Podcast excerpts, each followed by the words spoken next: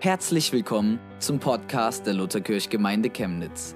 Wir wünschen dir beim Hören der Predigt eine echte Begegnung mit Gott und ganz viel Freude. Der Titel für diesen Gottesdienst und für diese Predigt heißt, wer hat die Kontrolle? Fragezeichen, Ausrufezeichen, Zuflucht finden in herausfordernden Zeiten. Wer hat die Kontrolle? Zuflucht finden in herausfordernden Zeiten. Seit letzter Woche oder seit über, vorletzter Woche tobt quasi mitten in Europa vor unserer Haustür ein Krieg. Ihr alle werdet darüber informiert sein. Durch Nachrichten, durch persönliche Berichte. Und wir werden auch spüren, dass dieser Krieg unsere Gedanken und Gefühle in einer vielleicht noch nie dagewesenen Art und Weise in Beschlag nimmt. Manche berichten sogar davon, dass es uns überrollt und dass wir irgendwie in so einem Griff sind und dass unser Denken und Handeln dadurch enorm eingeschränkt ist.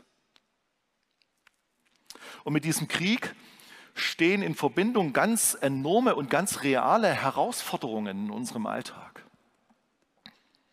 Jeder hat also seine persönlichen Herausforderungen, was auch unsere Gedanken und Gefühle betrifft, was er auch erlebt, auch Zukunftsängste. Das sind so gedankliche Szenarien, die manchmal bei uns ablaufen, was wir uns vielleicht bis vor kurzem überhaupt nicht vorstellen konnten. Da gibt es wirtschaftliche und politische Herausforderungen. Es gibt so Gedanken, da gibt es eine Weltwirtschaftskrise, die Inflation, und ich habe durch persönliche Seelsorgegespräche in dieser Woche auch das nochmal so gehört, dass Menschen auch echt erschrocken waren über die Ankündigung, dass die Nuklearwaffen in Bereitschaft gestellt werden. Wir leben in diesen Zeiten und wir sind herausgefordert, uns genau mit diesen Zeiten auseinanderzusetzen und auch einen eigenen Standpunkt zu entwickeln und sich zu positionieren und auch zu fragen, wie kann ich denn mitten in diesen Zeiten leben? Wie kann ich denn mitten in diesen Zeiten als Christ leben? Ich kann das ja nicht einfach irgendwie ausblenden und sagen, ich lebe nicht von dieser Welt, sondern ich bin ja mitten in dieser Welt.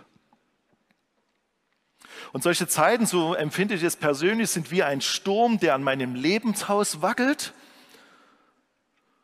und wo Dinge, wo ich sage, na, das ist alles sicher und das ist klar und mit meiner Zukunft und wie ich mir das so vorstelle und wie ich gerade so lebe und so. Und plötzlich merke ich, wie Dinge in Bewegung geraten, in Aufruhr in mir drinne. Und man könnte das vielleicht auch so vergleichen, dass es wie ein, ein Test, ob mein Lebenshaus auf einem festen Fundament steht und vielleicht auch die Frage, aus welchem Baustoff, aus welchen Dingen, aus welchen Dingen, die mir wichtig sind, werden Einstellungen, habe ich denn dieses Lebenshaus gebaut? In der Bibel gibt es das Gleichnis vom Hausbau, da heißt es, da sagt Jesus, wer mein Wort hört, wer sich danach richtet und danach auch tut und diese Dinge umsetzt, der gleicht einem klugen Mann, der sein Haus auf ein festes Fundament auf Fels baute. Wer meine Worte hört und sie nicht tut, so ist es dort ganz ausgedrückt, ausgedrückt, der ist wie einer, der sein Haus auf Sand baut und dann kommen die Stürme und die Winde und die Wasser des Lebens, die an diesem Haus rappeln und wackeln und dann stürzt dieses Lebenshaus ein. Vielleicht ist diese Zeit auch wie so ein Sturm, der alle lose und schöne Erde, alle alles Oberflächliche wegweht und plötzlich das freilegt, was unter dieser Erde tatsächlich zum Vorschein kommt. Ist es dort wirklich ein stabiler, ist es dort ein stabiler Grund, ein stabiles Fundament, worauf ich stehe, worauf ich mein Leben baue? Diese Lebensstürme, das können auch ganz andere Lebensstürme sein, Verlust eines Menschen oder Verlust des Arbeitsplatzes oder eine schwierige Erkrankung, die legen letztendlich frei und machen offenbar, was uns in unserem Leben tatsächlich trägt. Sie führen uns an unsere essentiellen Bedürfnisse. Und diese Bedürfnisse sind zum Beispiel Sicherheit, Orientierung, Perspektive, eine Hoffnung, nach der ich lebe oder auf die ich zulebe und eine Leitung, der ich mich anvertraue. Und gerade in solchen Zeiten ist es fundamental wichtig zu wissen und sich dessen zu vergegenwärtigen, was denn wirklich trägt und ich sage mal so, wir feiern einen Gottesdienst, wir hören jetzt das Wort Gottes. Welche biblischen Zusagen gelten denn für mich, für mein ganz persönliches Leben und auf welche Zusagen kann ich mich denn stützen und verlassen?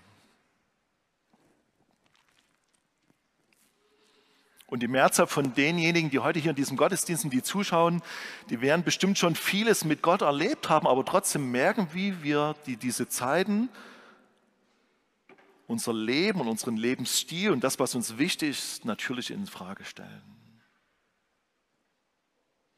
Und das Krasse ist, und das ist mir diese Woche nochmal ausgefallen, als ich Tagesschau geschaut habe, da war plötzlich überhaupt kein Wort mehr von Corona. Ich will damit nicht sagen, dass es Corona nicht gibt, aber ich merke, wie man hat das Gefühl, dass ein Ding das andere ablöst und das wird plötzlich überlagert und aufzuatmen sich gewiss zu werden, an was wir glauben und in Ruhe und in Frieden zu leben, das scheint irgendwie vorbei zu sein, oder? Da ist mir neu deutlich geworden, ein Leben in Ruhe und Frieden, das ist auch in der Bibel gar nicht so verheißen, sondern es ist verheißen, dass wir in dieser Welt leben und dass es in dieser Welt natürlich Kämpfe und Zwänge und Auseinandersetzungen gibt. Und das, was wir in diesem Land in den letzten 70 Jahren erlebt haben, das sollte uns wahrhaft dankbar machen dass Gott uns diese Zeit geschenkt hat. All das, was sich in dieser Welt abspielt, was bei uns gar nicht so offenbar ist, das ist eher mit dem vergleichbar, was wir jetzt zum Beispiel in der Ukraine erleben. Wie ist das in Afrika oder in Südamerika? Wie ist das in Asien? Unter welchen Beschwernissen und extremen Herausforderungen leben dort Menschen? Und für diesen Gottesdienst, als ich ihn vorbereitet habe, ist mir folgender Bibelvers wichtig geworden, nämlich Verse aus Psalm 91 aus dem Alten Testament. Und dort heißt es, wer unter dem Schutz des Höchsten wohnt, der kann bei ihm, dem Allmächtigen, Ruhe finden. Auch ich sage zum Herrn, du schenkst mir Zuflucht, du bist mir wie eine sichere Burg. Mein Gott, dir gehört mein ganzes Vertrauen. Er bewahrt dich vor versteckten Gefahren und hält jede tödliche Krankheit von dir fern.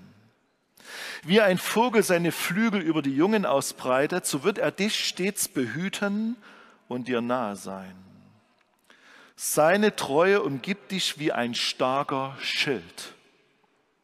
Du brauchst keine Angst zu haben vor den Gefahren der Nacht oder den heimtückischen Angriffen bei Tag. Selbst wenn die Pest im Dunkeln zuschlägt und am hellen Tag das Fieber wütet, musst du dich nicht fürchten. Wenn tausend neben dir tot umfallen, ja, wenn zehntausend um dich herum sterben, dich selbst trifft es nicht. Mit eigenen Augen wirst du sehen, wie Gott es denen heimzahlt, die ihn missachten. Du aber darfst sagen, beim Herrn bin ich geborgen, ja, bei Gott dem Höchsten hast du Heimat gefunden. Darum wird dir nichts Böses zustoßen, kein Unglück wird dein Haus erreichen. Denn Gott wird dir seine Engel schicken, um dich zu beschützen, wohin du auch gehst. Sie werden dich auf Händen tragen und du wirst dich nicht einmal an einem Stein stoßen. Soweit die Worte aus Psalm 91. Als ich das erste Mal diesen Psalm gelesen habe, habe ich gedacht, ja, das habe ich tatsächlich erlebt. Gott hat mich bewahrt bei einem Autounfall, bei einem schweren Badeunfall, wo ich hätte querschnittsgelähmt sein können. Er hat mich bewahrt beim Sport. Ich bin in den Bergen sieben Meter abgestürzt von einem Felsen runter, hatte zum Glück einen Helm auf. Ich habe die Sicherheit und die Geborgenheit von Gott erlebt, als ich mit einer Krankheit im Krankenhaus lag und wirklich Ängste hatte. Ich habe Heilung erlebt von Magenbeschwerden und ich habe tatsächlich die Ruhe Gottes erfunden. Äh, nicht erfunden, sondern gefunden und erlebt. Als ich dann den Psalm aber nochmal durchgelesen habe, sind mir so Dinge in den Sinn gekommen, wo ich gedacht habe, okay, ich kenne Menschen, aber auch in meiner Gemeinde, die gerade schwer erkrankt sind. Ich kenne Menschen in dieser Gemeinde, die haben plötzlich einen lieben Menschen verloren. Wie ist das dann damit? Darum wird dir nichts Böses zustößen, kein Unglück wird dein Haus erreichen. Gott wird seine Engel schicken, um dich zu beschützen, wohin du auch gehst. Er wird dich bewahren vor versteckten Gefahren, hält jegliche tödliche Krankheit von dir fern. Ich will darüber nicht einfach so mal hinweggehen und sagen, ja, Gott sitzt schon im Regiment und hat den Überblick. Ich habe darüber nachgedacht, dass es tatsächlich so ist, dass in unserem Leben es auch Dinge gibt, die decken sich nicht unbedingt immer mit den Aussagen dieses Psalmes. Und vielleicht geht es euch genauso. Vielleicht pflegt ihr schon viele Jahre einen lieben Menschen. Vielleicht habt ihr schon oft gebetet und gerungen und es scheint sich anscheinend nichts zu bewegen. Beim Nachdenken über diesen Psalm bin ich auf Erlebnisse mit Menschen gestoßen, die aufgrund ihres Glaubens getötet wurden. Ich denke an Christen in Nordkorea. Ich denke an die Tochter von Ernst Bayer, einem ehemaligen Pfarrer aus Chemnitz, dessen Tochter in Afghanistan von den Taliban erschossen worden ist, als sie dort einen Auslandseinsatz hatte. Es gibt Dinge, auf die ich tatsächlich keinen Einfluss habe. Und ich glaube auch, wir müssen uns auch diesen Dingen stellen. Und das führt, und das muss man einfach so bekennen, auch manchmal zur Verunsicherung und zur Sorge, auch unter uns Christen. Und da kann man eben nicht nur sagen, da musst du nur glauben und dann ist alles gut. Ich weiß von Menschen, auch in unserer Gemeinde, die momentan durch sehr herausfordernde und auch leidvolle Situationen gehen müssen. Und da stellt sich die Frage, wer hat die Kontrolle? Hat Gott die Kontrolle? Was ist dann mit diesem Psalm 91? Was heißt das konkret für mein Leben heute, hier in dieser Zeit, in den alltäglichen Herausforderungen, auch in den Dingen, die mich irgendwie angreifen? Was trägt wirklich? Was ist das Fundament meines Lebens? Hat Gott die Kontrolle? Oder ist es ihm aus den Händen geglitten? Ich habe mal nachgeschaut, das Kontrolle ist im Grunde genommen gar kein Wort, was in der Bibel vorkommt im Zusammenhang mit dem Wesen Gottes. Gott benutzt nie das Wort Kontrolle. Das Wort Kontrolle wird benutzt bei Herrschern in der Bibel. Sie taten das und das, um diese und jene Straße zu kontrollieren, um sie unter Aufsicht zu haben und dafür zu sorgen, dass sie den Einfluss haben auf dieser Straße. Oder das Wort Kontrolle taucht auch nochmal auf bei Menschen, die einen prophetischen Eindruck von Gott haben, die etwas von Gott gesagt bekommen haben und sie haben die Kontrolle darüber, ob sie das aussprechen oder nicht. Aber Kontrolle, und das will ich nochmal betonen, ist kein Wort, was das Wesen Gottes beschreibt. So nach dem Motto, Gott ist ein Polizeigott und guckt mal hinter der Hausecke vor und kontrolliert, ob wir Menschen richtig laufen und ob wir richtig funktionieren. Nein, Gott ist immer ein Gott der Freiheit. Das heißt im Johannesevangelium Kapitel 8, Vers 36, wenn euch also der Sohn Gottes befreit, dann seid ihr wirklich frei. Gott kommt uns immer mit seiner Liebe entgegen und wir haben die Chance zu reagieren, wie bei dem Gleichnis von den zwei Söhnen, wo der eine Sohn seinem Vater entgegenlief und der andere, der schon längst bei seinem Vater zu Hause war, nachzulesen im Lukas-Evangelium, war enttäuscht und frustriert von seinem Vater. Er hat nicht diese Freiheit erlebt. Und der Sohn, der nach Hause kam, der sich von seinem Vater, von Gott entfernt hatte, der hat neu diese Freiheit Gottes erlebt. Gott ist kein Gott der Kontrolle. Er übt uns über unserem Leben keine Kontrolle aus. Aber wie würden wir es dann, dann benennen wollen, wenn wir davon sprechen, dass Gott uns behütet und beschützt und dass er mit, seinem, mit seiner Gegenwart in unserem Leben ist? Es hat mich echt herausgefordert, nochmal neu darüber nachzudenken. Im Alten Testament wird auch nicht von Kontrolle gesprochen sondern da wird von der starken Hand des Herrn gesprochen oder von seinem mächtigen Arm. Im 2. Chronik 20, Vers 6, da heißt es, da heißt, betet jemand, Herr, du Gott unserer Vorfahren, du bist Gott im Himmel, du bist Herr über alle Könige der Erde, in deiner Hand sind Macht und Stärke. Niemand kann gegen dich bestehen. Oder in Jeremia Kapitel 32, Vers 17 heißt es, ach Herr mein Gott, durch deine starke Hand und deine große Macht hast du den Himmel und die Erde geschaffen. Nichts ist dir unmöglich.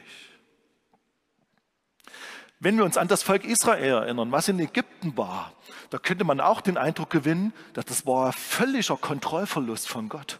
Die Israeliten, die wurden gedemütigt, die wurden versklavt, die wurden getötet. Aber dann heißt es, dass Gott mit starker Hand und seinem mächtigen Arm sein Volk aus Ägypten herausgeführt hat. Aber, und das müssen wir uns vergegenwärtigen, dieses Volk Gottes stand vor enormen Herausforderungen.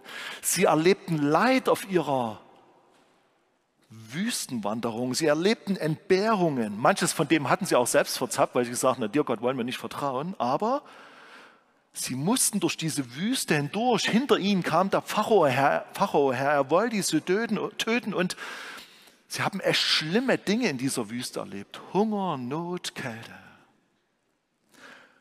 Hatte da Gott noch die Kontrolle?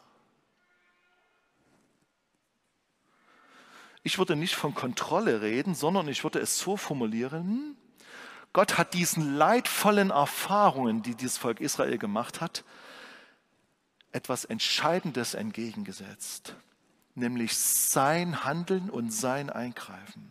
Er hat das Volk Israel, wenn wir die Bibel genau lesen, werden wir das entdecken, nicht vor aller Not bewahrt. Auch viele biblische Figuren und Personen haben notvolle Dinge erlebt, aber Gott ist ihnen in dieser Not begegnet. Das Volk Israel wurde gerettet am Schilfmeer. Das Volk Israel hat Niederlagen erlitten, aber ist dennoch siegreich gewesen, als sie in das verheißene Land eingezogen sind. Die Bibel spricht davon, dass der Herr der gute Hirte ist und uns als seine Schafe verführen will. Und da heißt es in diesem Psalm 23, und wenn ich auch wandere durchs finstere Tal, so fürchte ich kein Unglück, denn du bist bei mir, dein Stecken und Stab trösten mich. Hier ist tatsächlich auch von dem finsteren Tal die Rede. Und nicht davon, dass wenn ich Christ bin, dass ich mich immer auf Wolke 7 bewege und über den Dingen stehe und dass mich die Dinge nicht angreifen oder anfeinden. Es ist auch nicht, dass ich, dass ich nie in meinem Leben Angst habe, oder herausgefordert bin oder auch mal zweifeln. Nein, aber Gott will mir genau in diesem finsteren Tal begegnen. Und ich frage dich, euch, vielleicht befindet ihr euch gerade in einem Tal oder in so einer Wüstenwanderung und vielleicht erlebt ihr gerade Dinge, wo ihr herausgefordert seid und fragt, Gott, wo bist du? Dann sage ich dir heute Morgen, dass Gott dir tatsächlich begegnen will.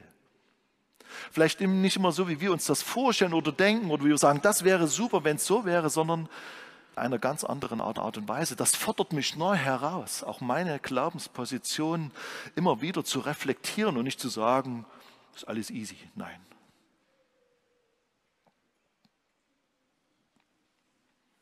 Ich denke, dass wir seit vielen Jahren, aber in den letzten zwei Jahren und auch jetzt in dieser Zeit, in dieser Welt und auch in unserem persönlichen Leben uns in sehr herausfordernden Lebenssituationen befinden. Und es wird deutlich, dass wir in dieser Welt in einer geistlichen Auseinandersetzung uns befinden, zwischen Licht und Finsternis.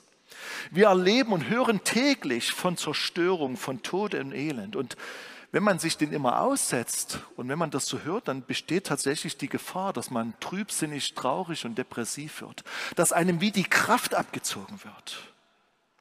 Und das muss man auch mal klar benennen das Werk des Bösen ist in dieser Welt gerade gegenwärtig. Momentan benutzt das Böse, der Teufel, so würde ich es formulieren, und ich habe gestern eine Mail bekommen, die hat mich da nochmal bestätigt, einen Mann im entfernten Russland, um Menschen zu demütigen, um Menschen zu töten, um Menschen in Abhängigkeit zu bringen. Man kann darüber diskutieren, warum dies und jenes so geworden ist, aber das rechtfertigt in keinster Art und Weise diese Dinge, die wir gerade erleben. Das Böse ist dort echt am Werk, das müssen wir uns vergegenwärtigen.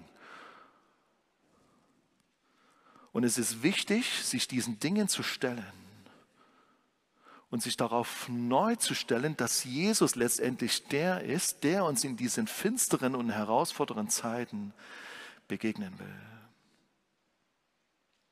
Lasst uns dann, wenn wir gemeinsam beten in diesem Gottesdienst, den Sieg Jesu ausrufen über jede Art von Tod und Finsternis und Gewalt und Depression. Lasst uns in diesem Gottesdienst dann dafür beten, dass die bedrohten, geflüchteten und notleidenden Menschen oder auch Menschen, die unter anderen schwierigen Situationen leiden, eine Begegnung haben mit diesem lebendigen Gott. Im Johannesevangelium Kapitel 16, Vers 33 heißt es, in der Welt habt ihr Angst oder man könnte auch sagen, in der Welt habt ihr Bedrängnis, so könnte man es übersetzen, aber seid getrost. Ich, Jesus, habe die Welt überwunden. Ja, es ist tatsächlich so, dass auch wir Christen in einer Welt leben, wo es Bedrohung und Bedrängnis, Tod und Elend gibt. Und was mache ich jetzt damit?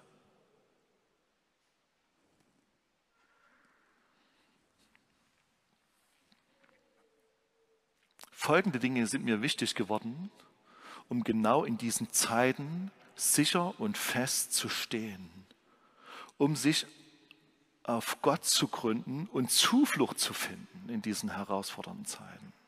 Und ich habe mal ein paar Dinge aufgeschrieben. Dinge sind mir selber wichtig geworden. Ich habe gestern noch mal einen klugen Artikel gelesen, habe ich Dinge mit dazu genommen. Das sind so sieben kurze Punkte, die will ich noch mal benennen. Die habe ich jetzt nicht als PowerPoint mit, das habe ich einfach nicht mal geschafft. Sieben kurze Punkte sind mir wichtig geworden, um Zuflucht zu finden in herausfordernden Zeiten. Erster Punkt. Bei all den Dingen, die wir erleben, ist es nicht nur sinnvoll, sondern lebensnotwendig zu fragen, wie sieht es denn aus mit deiner Beziehung zu Gott?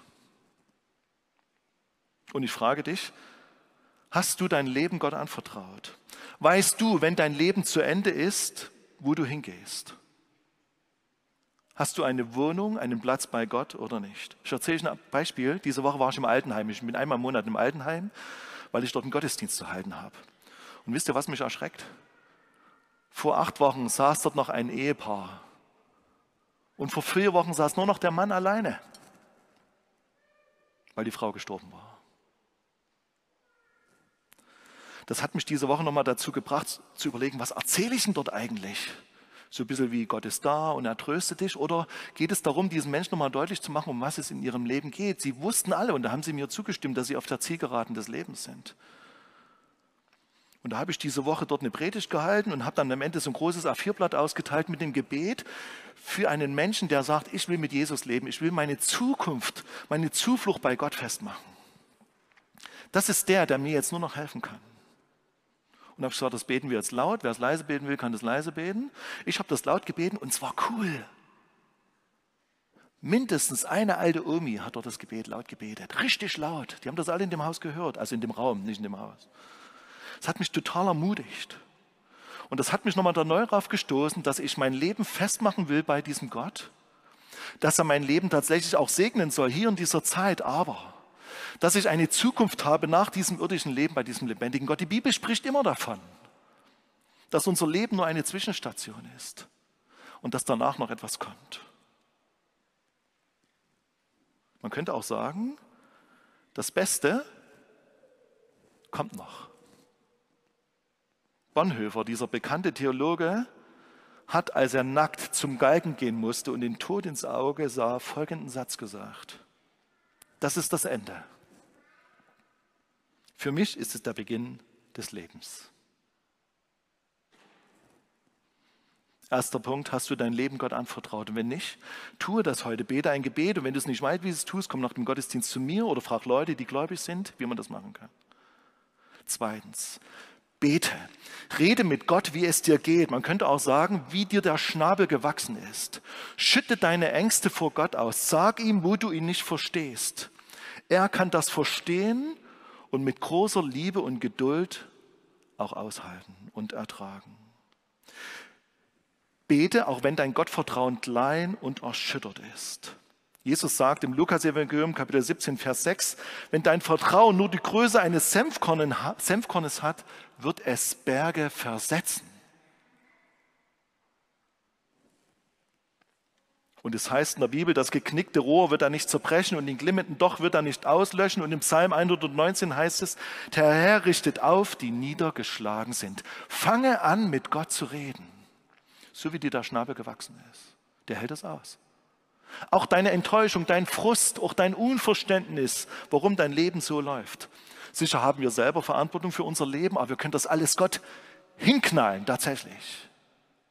Und wir müssen es nicht in feine liturgische lateinische Worte verpacken. Drittens, bitte andere für dich zu beten, bete mit ihnen zusammen. Nehme Seelsorge und Gespräch in Anspruch. Was meine ich damit? Oft sind Ängste ein Ergebnis von schweren Erfahrungen, auch von traumatischen Erlebnissen. Und es gibt geistliche Kräfte und Mächte, die Bibel redet von Dämonen, Dinge, die nicht von Gott kommen, die unser Leben tatsächlich, auch das Leben von Christen negativ beeinflussen. Und dort braucht es Befreiung. Dort genügt es ihm nicht nur einfach zu sagen, Jesus, gib dir meine Angst, sondern dort braucht es eine Lösung und Befreiung von den Dingen, die mich knechten und die mich in meinem Leben umtreiben. Eine Lösung von den Dingen, die in der Vergangenheit passiert sind, die immer wieder dazu führen, dass ich in diesen Modus der Angst und der, des Sorgensmachens hineinkomme. Wenn euch das betrifft, dann meldet euch zu einem Seelsorgegespräch an. Sucht euch Leute, wo ihr sagt, kannst du mit mir beten? Ich brauche Befreiung. Und manchmal dauert es auch etwas, aber wir spüren, dass genau auch dort in diesem Bereich ein geistlicher Kampf tobt, auch um die Menschen, die schon längst mit Gott unterwegs sind. Es heißt im Epheserbrief Kapitel 6, Vers 12, denn wir haben nicht mit Fleisch und Blut zu kämpfen, sondern mit den Mächtigen und Gewaltigen, mit den Herren der Welt, die über diese Finsternis herrschen, mit den bösen Geistern unter dem Himmel. Viele Menschen, die mit Gott angefangen haben, die hängen fest in ihrem Leben, die hängen fest in negativen Gedankengebäuden. Sie haben noch nichts erfasst oder begriffen von dieser Identität, die sie haben als Kind Gottes, weil diese Dinge überlagert werden durch andere Gedanken und Gefühle, die durch ihre Vergangenheit in ihrem Leben Einzug gehalten haben. Und manchmal, das muss man auch sagen, ist wirklich professionelle therapeutische Hilfe notwendig. Viertens, nehme die Verheißungen Gottes, die in seinem Wort stehen, neu für dein Leben in Anspruch. Im zweiten Timotheusbrief, Kapitel 1, Vers 7 heißt es, denn Gott hat uns nicht gegeben den Geist der Furcht, sondern der Kraft, der Liebe und der Besonnenheit. Lese im Wort Gottes. Was steht dort? Erinnere Gott daran, was er in seinem Wort gesagt und verheißen hat.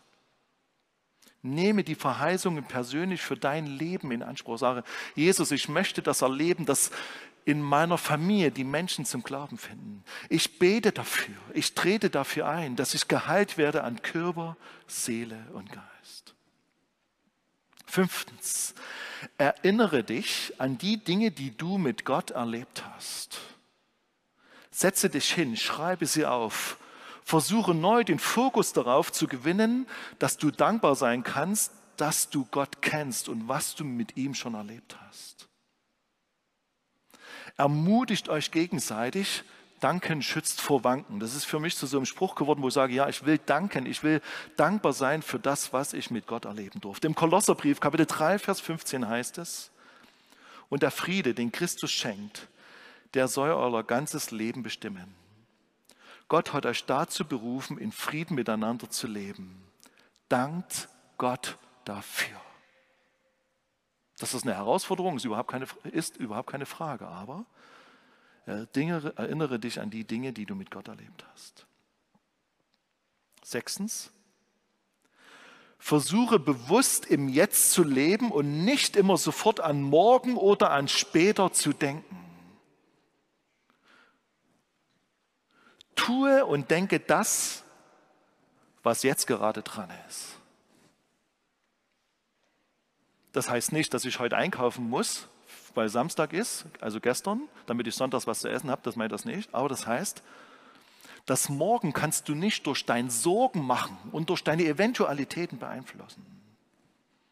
Tue das, was jetzt wichtig ist und tue das, was für morgen wichtig ist. Aber mach dir keine Sorgen, weil durch deine Sorgen kommst du in Lethargie, in Antriebslosigkeit hinein. Wie heißt es in Matthäus Kapitel 6? Macht euch also keine Sorgen und fragt nicht, werden wir genug zu essen haben? Und was werden wir trinken? Was sollen wir anziehen? Nur Menschen, die Gott nicht kennen, lassen sich von solchen Dingen bestimmen. Euer Vater im Himmel weiß doch genau, dass ihr alles dies braucht. Deshalb sorgt euch nicht um morgen. Der nächste Tag wird für sich selber sorgen. Es ist doch genug, wenn jeder Tag seine eigenen Schwierigkeiten mit sich bringt. Das klingt so ein bisschen so ganz realistisch. Ja, es ist aber tatsächlich so. Ich frage euch, wie viel Zeit verbringt ihr euch, verbringt ihr beim Sorgen machen und zum Überlegen, wie könnte das dann eventuell werden? Auf manche Dinge haben wir keinen Einfluss. Wir können beten, das ja, aber wir leben im Heute, hier, im Jetzt und sollen heute als Kinder Gottes in dieser Welt unterwegs sein. Und sechstens und siebtens und letztens, mit was fühlst du dich? Welche Nachrichten hörst du? Wo googelst du rum? Wie viel Zeit verbringst du auf YouTube? Oft gilt ja der Satz, schlechte Nachrichten sind gute Nachrichten in dieser Welt. Das heißt nicht, dass wir uns nicht informieren sollen, aber das heißt für dich die Herausforderung, wähle aus, welche Menge und welche Qualität an Nachrichten du konsumierst. Fülle dich mit dem Wort Gottes. Bete Gott an über das, was er in deinem Leben getan hat. Leg dir eine Lobpreis-CD ein und sagt, okay, ich habe jetzt die Nachrichten gehört, aber ich möchte Gott anbeten. Im Kolosserbrief, Kapitel 3, Vers 16 heißt es, lasst die Botschaft von Christus reichlich unter euch wohnen. Unterweist und ermahnt euch gegenseitig mit aller Weisheit und dank Gott von ganzem Herzen mit Psalmen, Lobgesängen und Liedern, die euch Gottes Geist schenkt. Nichts anderes machen wir im Gottesdienst. Das waren jetzt sieben Punkte, vielleicht habt ihr euch einen gemerkt. Jetzt komme ich zurück zu Psalm 91. Ja, es ist tatsächlich so. Auch Menschen in der Bibel haben leidvolle Erfahrungen machen müssen. Josef, Jeremia, Jesus und die Jünger haben tatsächlich Leid erlebt. Aber in der Gesamtschau der Bibel ist es ein Wort, was mich immer wieder neu anspringt und ermutigt und herausfordert. Es ist dieses Wort dennoch. Und dieses Wort dennoch ist das, was den Wert und die Tiefe dieses Psalms 91 auszeichnet. Wenn wir also fragen, wer die Kontrolle hat und wie finde ich Zuflucht in sicheren Zeiten, da ende ich mit Versen aus einem anderen Psalm. Dort heißt es, dennoch bleibe ich stets an dir, denn du hältst mich mit deiner rechten Hand. Du leitest mich nach deinem Rat und nimmst mich am Ende meines Lebens mit Ehren an. Wenn ich nur dich habe, so frage ich nicht nach Himmel und Erde. Wenn mir gleich Leib und Seele verschmachten, so bist du doch Gott alle Zeit meines Herzens Trost und mein Teil. Aber das ist meine Freude, dass ich mich zu Gott halte und meine Zuversicht setze auf Gott, den Herrn, dass ich verkündige all sein Tun. Gott hat die Kontrolle. Amen.